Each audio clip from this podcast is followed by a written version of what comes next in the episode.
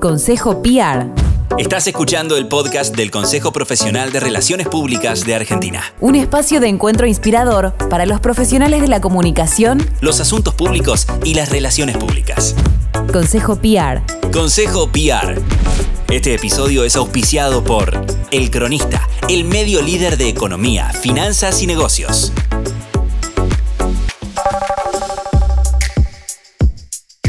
Hola, soy Georgina Stico, directora y cofundadora de Grow Género y Trabajo y en este episodio de Consejos PR vamos a charlar sobre los desafíos de cómo hablar sobre las efemérides que tratan la agenda de las diversidades.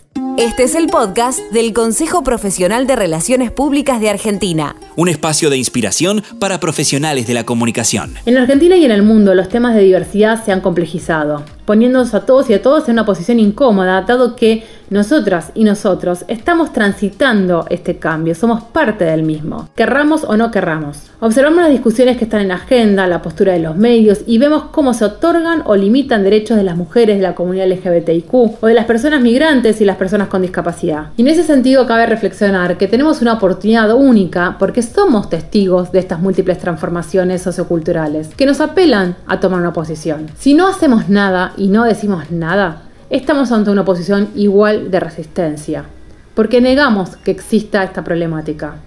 Muchas veces esta posición de resistencia se ve reforzada, porque demostramos o tratamos de demostrar que la problemática no existe. O podemos tomar una posición de habilitadores, es decir, hacernos preguntas, buscar respuestas, buscar referentes, permitir que otras personas o acompañar a otras personas que hablen de, las distintas temáticas de las diversidades y las difundan. O podemos tomar una posición de liderazgo frente a este cambio y asumir la responsabilidad que tenemos desde cada uno de nuestros espacios para acelerar esta transformación y que estas sociedades en las que vivimos sean más igualitarias. Pensemos un segundo por qué están las efemérides. ¿Para qué están? Las efemérides existen porque conmemoran las luchas de diversos colectivos en la búsqueda del uso pleno de los derechos, dado que los derechos humanos no son universales. Estamos diciendo que el acceso a la salud, a la educación, al trabajo, no es igual para todas las personas y que factores como el género, la orientación sexoafectiva, la condición de migrante o el nivel socioeconómico son fundamentales para explicar el goce pleno o no de estos derechos.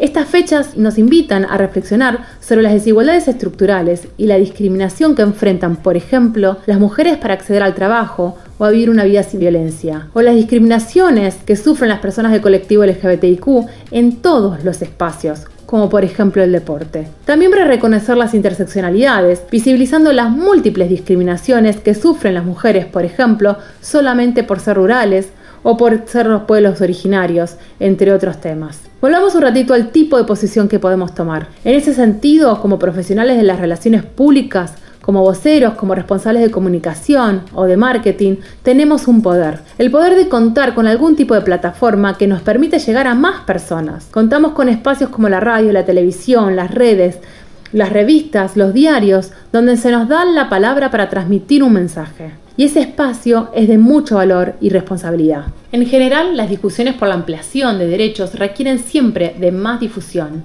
dado que suelen quedarse en espacios confinados, academicistas, entre especialistas, sin llegar a la sociedad en su conjunto. Y es sumamente importante diseminar estas luchas, dado que la clave no es solo adquirir derechos, sino también sostenerlos en el tiempo. Para eso hay que generar una conciencia colectiva sobre su valor, para no retroceder en los avances frente a una sociedad que no les da importancia. Por otro lado, cuando un derecho falta, la masificación del pedido pone el tema en la agenda pública y presiona positivamente a quienes tienen que tomar decisiones a enfrentar esas discusiones difíciles. En este contexto mi consejo es Aprovechemos al máximo el espacio que se nos da, pero hagámoslo de forma responsable. A continuación les invito a repasar conmigo algunos tips que fuimos aprendiendo a lo largo de los años en Grow, Género y Trabajo sobre cómo prepararnos para hablar de las diversidades en las efemérides desde un lugar responsable y evitando el brainwashing.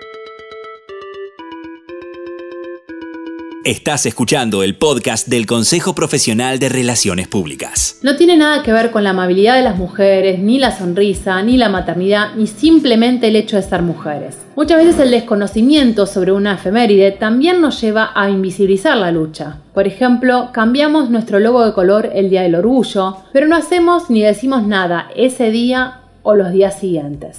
El segundo tip tiene que ver con conocer a nuestra organización. Debemos conocer de qué manera nuestra organización aborda el tema de las diversidades, o al menos alguna de ellas. ¿Qué está haciendo? ¿Desde cuándo lo hace? ¿Cuál es el impacto de las acciones? ¿Lo hace internamente? ¿Lo hace externamente? Este punto es clave y es esencial, dado que siendo coherentes con nosotros mismos es la única manera de poder estar legitimados o ganar esa legitimidad diciendo algo. Si la organización lleva años trabajando en el tema, cuenta con políticas y procedimientos revisados y tiene datos concretos de mejora, es importantísimo que su comunicación refleje este compromiso, de lo contrario, el público interno es quien perderá confianza en las acciones que se llevan a cabo en esa organización. Además también vemos un efecto contagio. Otras instituciones verán y querrán ser ellas mismas quienes en los próximos años quieren comunicar qué están haciendo en esta temática. Y por lo tanto su acción impactará en muchísimas más vidas que las alcanzadas desde su cadena de valor. En este caso sugerimos compartir lo que realizan, pero dando a entender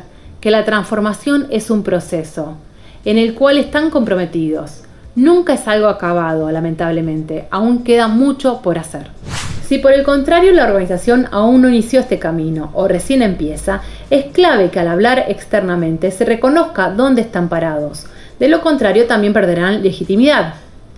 Hay muchas empresas que en algún momento reconocieron que han sido parte del problema, porque han reforzado estereotipos, por ejemplo, de género, que sostuvieron las desigualdades estructurales, como por ejemplo decir que el lugar de la mujer es la cocina o que el cuidado es una tarea exclusivamente femenina. Desde Grower consideramos que esta estrategia tiene un alto valor simbólico, porque permite mostrar cómo las organizaciones también son responsables y que pueden moverse y acompañar transformaciones. El tercer consejo tiene que ver con analizar la coherencia con la marca. Desde Grow estamos convencidas que en general todos los productos o servicios de alguna manera se pueden ver de una perspectiva de género y desde las múltiples diversidades. Sin embargo, hay productos o servicios donde esta relación es más clara. Entonces la pregunta, ¿mi producto o servicio puede representar mejor alguna diversidad? De alguna manera, ¿estoy reproduciendo algún tipo de estereotipo? ¿Puedo cambiar la narrativa sobre estos grupos? ¿Puedo ayudar desde mi organización para incluir desde los simbólicos o lo material a algún colectivo de la diversidad? Es clave realizarnos estas preguntas porque si desde nuestra comunicación externa a lo largo del año no reflejamos las diversidades, no chequeamos los estereotipos que reforzamos, no importa lo que digamos en la efeméride, nadie nos creerá como marca. Porque, y esto es clave, el compromiso con las diversidades debe ser continuo. No puede ser algo que decimos en algún momento específico porque en ese caso no es compromiso, sino oportunismo. El cuarto consejo tiene que ver con cuándo hablar. En este punto les sugerimos no lanzar una publicación que puede desviar la mirada hacia nuestra marca el día de la efeméride, dado que es un momento donde el foco debe estar en las organizaciones referentes en cada temática. Si desean salir el mismo día, apoyen las acciones de referentes, pero no comuniquen algo específico de su propia organización, dado que estará usando la efeméride para su propio provecho quitando protagonismo a quienes están activamente trabajando en la temática todo el año. El quinto consejo tiene que ver con qué comunicar. Para el día de la efeméride podemos realizar una comunicación que recupere la historia que le dio origen a la misma, que dé en cuenta las asignaturas pendientes, datos oficiales o de estudios realizados por referentes en la temática, o podemos también manifestar el apoyo al trabajo que realizan organizaciones referentes. Los días siguientes podemos contar lo que venimos haciendo y lo que aún nos hace falta. Es importante que la marca no sea protagonista en una fecha en la que los protagonistas son colectivos que históricamente han tenido menos derechos y necesitan de una fecha para poder concientizar y centralizar la atención en lo que les hace falta. Y con esto les acerco el último tips, que es el número 6, que tiene que ver con qué es lo que no tenemos que hacer. Como mencionamos, es importante no remontezar la problemática. Lejos de construir mensajes superadores que hablan de cómo ciertas personas han podido superar los obstáculos, es necesario enmarcar estas fechas en lo que vienen a decirnos. Los problemas de acceso a los derechos son sociales, no individuales. Por lo tanto, la salida tiene que ser colectiva. El aporte que pueden hacer las marcas es fundamental para que la temática esté en agenda, pero es necesario que estos mensajes sean responsables. Sobre todo, utilicen la escucha activa, háganse preguntas y súmense a las discusiones. Estás escuchando el podcast del Consejo Profesional de Relaciones Públicas.